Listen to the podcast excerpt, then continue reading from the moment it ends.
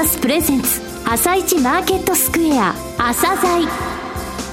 この番組は企業と投資家をつなぐお手伝いプロネクサスの提供でお送りします。皆さんおはようございます。アシスタントの安藤さくらです。それではスプリングキャピタル代表チーフアナリストの井上哲夫さんと番組を進めてまいります。井上さんよろしくお願いします。よろしくお願いします。今週と来週は玉木葵さんに代わって私が担当させていただきます。さて今日も楽しみな企業をゲストにお招きしています。今日ご紹介する企業は証券コード7164全国保証です。はい、えー、全国保証さん、久しぶりですけれども、あの、前回お越しいただいた時はですね、前回の、えー、中期経営計画が始まった頃だったんですが、あの、すべてクリアする数字で素晴らしい、えー、業績を残されました。えー、独立系のね、えー、住宅ローンの保証のパイオニア会社です。えー、その強さってものをじっくりお聞きください。はい。それでは、朝鮮今日の一社です。朝鮮今日の一社本日は証券コード7164東証一部上場の全国保証さんにお越しいただきました。お話しいただきますのは代表取締役社長でいらっしゃいます石川英二さんです。本日はよろしくお願いします。どうぞよろしくお願いいたします。住宅ローン保証を中心とする信用保証事業、はい、えー、こちらを営まれていますが、えー、信用保証事業、こちらのご説明も含めてですね、はい、えー、事業内容をお話しください。はい。当社のですね、事業内容、これも一言で申し上げますと、住宅ローンの借り入れる方の保証人になる、はい、えー、そういう仕事をしている会社でございます。えー、ちょっと遠隔申し上げますとですね、はい、当社はあの1981年、昭和56年に設立をいたしまして、来年の2月でちょうど40周年を迎えるんですけども、はい、まあ、設立当初はですね、うん、えー、当時主流でございました公的なまあ、公がやっている住宅ローンの保証業務を手掛けておったわけでございます。はい、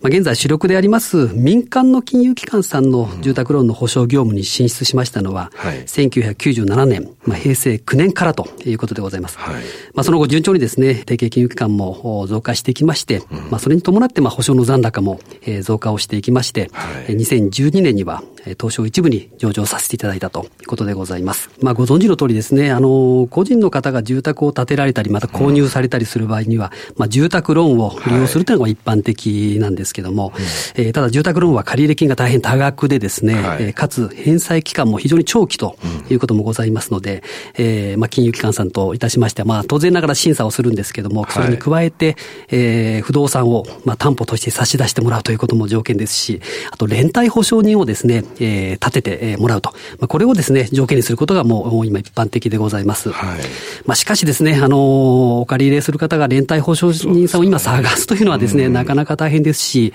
まあ、頼まれてしまった方も、はい、毎日の時にはもうこれ債務を被らなくちゃいけないということで、まあ、個人が連帯保証人を引き受けるということ自体がですね、まあ、非常にあの、厳しいと、難しいということでございます。また、あの、金融機関にとってもですね、はい、えー、個人の保証人さんでは貸し倒れのリスク、まあ、これがですね、まあ、常に存在してしまうということでございます。まあ、このような状況を解決する手段としてですね、まあ、現在では、まあ、当社のような保証会社というですね、えー、保証人になる専門の会社、まあ、これ、機関保証と言ってますけれども、はい、えー、こういう会社がですね、保証人を引き受けるというスキームが今一般的になっております。そうですね。まあ、当社はあの、まあ、住宅ローンの保証の専門の会社ということなんですけども、まあ、ご案内の通り住宅産業は大変裾野が広いとい。うことで、はい、まあ、内需拡大への貢献度も非常に高いですからですね、あの、保証事業を通じまして、えー、地域経済活性化の、まあ、一端を担っているということで、まあ、社会的役割も、まあ、大きいのかなと、まあ、こういう認識でおります。おかげさまで現在ですね、全国740カ所を超える今、金融機関様とご提携をいただきまして、はい、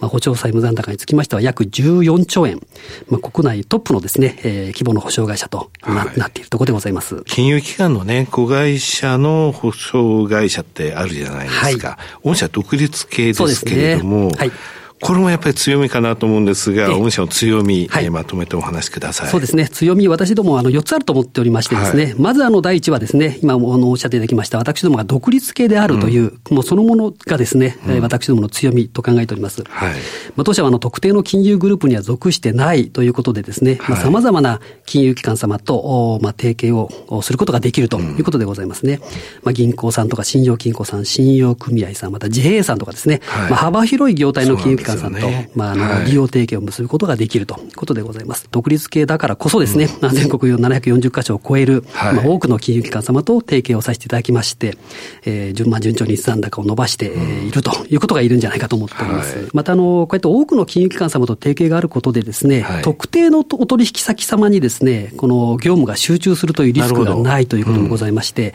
またさらにあの全国にお客様が分散してこう存在しておりますので、まあ、特定の地域、特定のエリアにですね、えー、業務が集中するという、えー、そういったリスクもないということでございます。まあ、これもですね、独立系ならではの強みなんじゃないかなと思って。なるほど。これリスク分散になってるんですね、御社にとってもそうですね。はい。さて、二つ目の強みは何でしょうか、はい、金融機関様の様々なニーズにですね、えー、お答えすることができているということなんじゃないかなと思っております。うん、はい。まあ、金融機関様のニーズとしてですね、系列の保証会社さんだけをまあ利用しておりますと、はい、まあ、結局あの、グループの中にですね、最終的なこうリスクが残ってしまうということで、まあ、このリスクをなんとかこう分散したいんだよと。そうね。まあ、そういうお声がですね、はいあるんですけども、えー、まあ、当社のようなですね、外部の保証会社を利用いただくことでですね、うん、まあ、グループの外に、まあ、リスクを分散することが可能ということでございます。また、あの、最近ではこう、地元の県だけではなくてですね、お隣の県とか、首都圏とかに進出してですね、住宅ローンを伸ばしたいんだけども、まあ、系列の保証会社だけだと、どうしてもこう、限界があるよと、まあ、いう思う声もあるんですけども、まあ、当社は、あの、沖縄除くんですけどもですね、全国各地のお取り扱いをしておりますので、まあ、金融機関様の地元以外のエリアでもですね、うん、まあ、当社であれば、まあ、何ら問題なく対応可能ということになります。はい、また、あの、幅広いお客様の層にですね、住宅ローンを提供したいとかですね、はい、また、あの、お借り人とかですね、不動産業者に対して早く審査の結果を回答したいんだと、はい、そうですね。ニーズもあるんですけども、うん、まあ、当社では、あの、リスクに応じた5段階の保証料体系を持っておりまして、まあ、幅広いお客様に対応が可能となっておりますし、各種データとかノウハウ、まあ、こういったものを活用しまして、はい、スピード感のある審査対応が可能とい。うことになっております。三、つ目は何でしょうか？まあ、金融機関様へのサポート力ということで考えております。うん、はい。まあ、あの、当社、あの、全国に13の拠点を設けておるんですけども、はい、まあ、顔の見える保証会社ということでですね、はい、まあ、地域密着型のきめ細かいサービスを提供しております。うんまあ、お電話によりますですね、まあ、きめ細かい、まあ、相談体制っていうのはもちろんなんですけども、はい、まあ、の、時にはこう、支店さんとかローンセンターさんへ出かけていきましてですね、うん、まあ、直接あの、個別案件のご相談にも、なるほど。審理に応じるというような体制も取っております。はいうん、また、あの、当社のですね、審査のポイントとか、また、あの、保証の基準の理解をこう、深めていただくためにですね、はい、金融機関様の職員さん向けの説明会とか勉強会、まあ、こういったものも頻繁に行っております。はい、最近はちょっとこういう環境ですので、あの、テレビ会議システムでもってですね、はい、まあ、リモートでも対応させていただいているということでございます。うん、なるほど。あの、四つ目、最後の強みなんですけども、はい、精度の高い審査というところがですね、うん、あるんじゃないかなと思っております。あの、先ほどスピード感がある審査と申し上げたんですけども、はい、ただ審査が早いということではなくですね、うん、まあ、当社の場合はもう40年近くにわたってこう蓄積してきました独自のデータですとか、さまざまなノウハウ、まあ、こういったものを活用して、まあ、審査の精度を高めておりまして、はい、加えて事務の集中化とか、システム化を図ることでですね、まあ、スピード感ある、えー、かつですね、精度が高い、まあ、こういうですね、審査がまあ可能になっているというところが特徴と言えるかと思います。はい、まあ、その結果ですね、あの、保証債務残高に占める延滞の割合もですね、まあ、大変低くなっているということにつながっているのかなと考えております。はい。はいさて、あの、御社の2022年度までの中期経営計画を発表されていらっしゃいますが、えー、こちらについてもお話しください。はい。この3月末に終了いたしましたですね、はい、前の中期経営計画につきましては、うん、まあ、おかげさまでですね、はい、えー、住宅ローン保証におけるトップ地位の確立というスローガンを含めましてですね、はいうん、あの、保証の残高、それから収益目標、利益目標などをですね、えー、達成することができております。はい、まあ、この成果をまあ踏み台といたしましてですね、えー、今年度から2022年度までの、まあ、3年間、新しいですね、えー、中期経営計画、これはビヨンド・ザ・ボーダーと名付けましたけども、はい。うん、まあ、これを策定してスタートしておるところでございます。この中継につきましてはですね、えー、国内トップの保証会社として、まあ、確固たる地位を確立するとい。う、こういうビジョンを掲げておりまして、えー、事業規模の拡大、それからあ事業領域の拡大、また企業価値の向上というですね、3つの基本方針を、まあ、打ち立てておるわけでございます。はいまずあの、事業規模の拡大でございますけれども、前の中継の3か年でですね、はい、えー、保証債務残高につきましては、13.7兆円に達しておりまして、まあ、民間金融機関さんの中の住宅ローン残高に占めるですね、はい、えー、当社のシェアにつきましては、7.4%まで、まあ、拡大することができております。まあ、新中継ではですね、えー、この住宅ローンの残高シェア10%、はい、えー、これに向けましてですね、うん、えー、保証残高16.8兆円のですね、達成を目指して、まあ、今頑張っているというところでございます。はい、まあ、そのための具体的なですね、施策といたしましてはですね、はい、えー、まあ、提携金融機関様との関係強化、これはもう従前通りなんですけども、加えて、えー、既存の住宅ローン市場へのアプローチ、それから新規チャンネルの開拓と、まあ、こういった施策をですね、えー、行っているところでございます。この中でですね、既存の住宅ローン市場へのアプローチというところなんですけども、はい。まあ、いわゆる当社の保証がついていない、こう、マーケットがですね、約160兆円あるんですけども、はい、まあ、これにターゲットを定めましてですね、えー、他の保証会社さんが行っている保証の、この保証債務の一括引き受けとかですね、はい、それから保証会社さんの M&A、うん、またあの、当社がそれの保証に対する、まあ、再保証を行うとか、ね、再保険のようなものなんですか？そうですね。はい。うん、まあ、こういったことで、まあ、新規の住宅ローン市場だけではなくてですね、ね、はい、えー、すでに実行されている住宅ローンの市場へのこうアプローチを行いまして、うん、まあ、シェアの拡大をこう図っていこうというもとでございますね。はい、はい。あと、あの、新規チャンネルの開拓につきましてはですね、えー、まあ、不動産情報サイトですとか、また、あの、最近では住宅ローンの仲介会社のようなものがあるんですけれども、はい、まあ、こういったあの、金融機関さん以外のですね、うん、新たな受付チャンネルの開拓を行っていくということになります。はいまた、あの、二つ目の基本方針の事業領域の拡大。はい、えー、これはですね、まあ、当社の強みを活用いたしまして、事業の領域を拡大して、うん、まあ、収益源のまあ多様化を図っていこうということでございます。えー、私どもの子会社の、まあ、サービスー事業の拡大ですとかですね、うん、また信用保証の、まあ、周辺事業への進出、えー、さらにですね、まあ、ちょっと将来的な課題なんですけれども、はい、海外でのですね、保証事業の展開についても、まあ、検討をですね、行ってまいりたいと考えております。まあ、それから3つ目の基本方針、まあ、企業価値の向上でございますけれどもですね、はい、まあ、あの、この ESG の課題への取り組みなどですね、うん、まあ、いわゆる非財務情報の充実、はい、えそれからの組織体制とかですね、え人材の育成強化などによりますですね、え経営資源の有効活用、はい、えそれからまあ、AI などを使いましてですね、うん、まあ、審査を行うといった、まあ、業務の効率化推進、はい、まあ、こういったものをですね、主に、まあ、あの、柱として推進していこうということでございます。まあ、今、あの、リモートワークとかですね、はいうんえー、テレワーク、まあ、こういった推進も新たな課題ということでですね、えー、この分野に入ってくるんじゃないかと考えております。はい。ケース目標は？えー、これらの取り組みによりましてですね、はい、まあ、最終年度2022年度の係数計画といたしまして、まあ、保証債務残高16兆8340億円、うんえー、営業収益につきましては530億円、えー、当期純利益283億7000万円を掲げております。うん、また、あの、投資家の皆様に関心が高い、えー、配当成功につきましてはですね、まあ、現在の27%程度から、まあ、段階的に引き上げまして、最終年度にはですね、35%に、まあ、上昇させることを目標としているところでございます。はい。加えましてですね、これはあの従前からやってるんですけども、投資家の皆様への株主還元の一つといたしまして、うん、えー、株主優待制度、はい、これを設けておるところでございます。まあ、優待の内容でございますけども、うん、まあ、保有期間に応じてちょっと内容が異なっておるんですけども、まあ、保有期間が1年未満の方には、えー、3000円相当のクオカード、はい、えー、1年以上保有していただいている方にはですね、5000円相当のクオカード、またはですね、5000円相当の、まあ、地域の特産品を集めましたカタログギフト、まあ、どちらかを選んでいくということでですね、えー、株主優待制度を設けているところでございます。はいえー、最後になりましたが、リスナーに向けて一言お願いします。はい。えー、私ども全国保証はですね、えー、住宅ローンの信用保証業務を通じまして、えー、お客様の夢と幸せの実現をお手伝いするということを、まあ、経営理念に掲げて、えー、地域社会の発展に貢献するべく、まあ、毎日努力を重ねているところでございます。まあ、社会的使命も大変大きい企業としてですね、まあ、今後も安定的、継続的な成長を目指してまいりますので、国内トップの保証会社、全国保証株式会社をぜひご記憶に留めていただけますとと幸いでございます。石川さん、本日はどうもありがとうございました。どうもありがとうございました。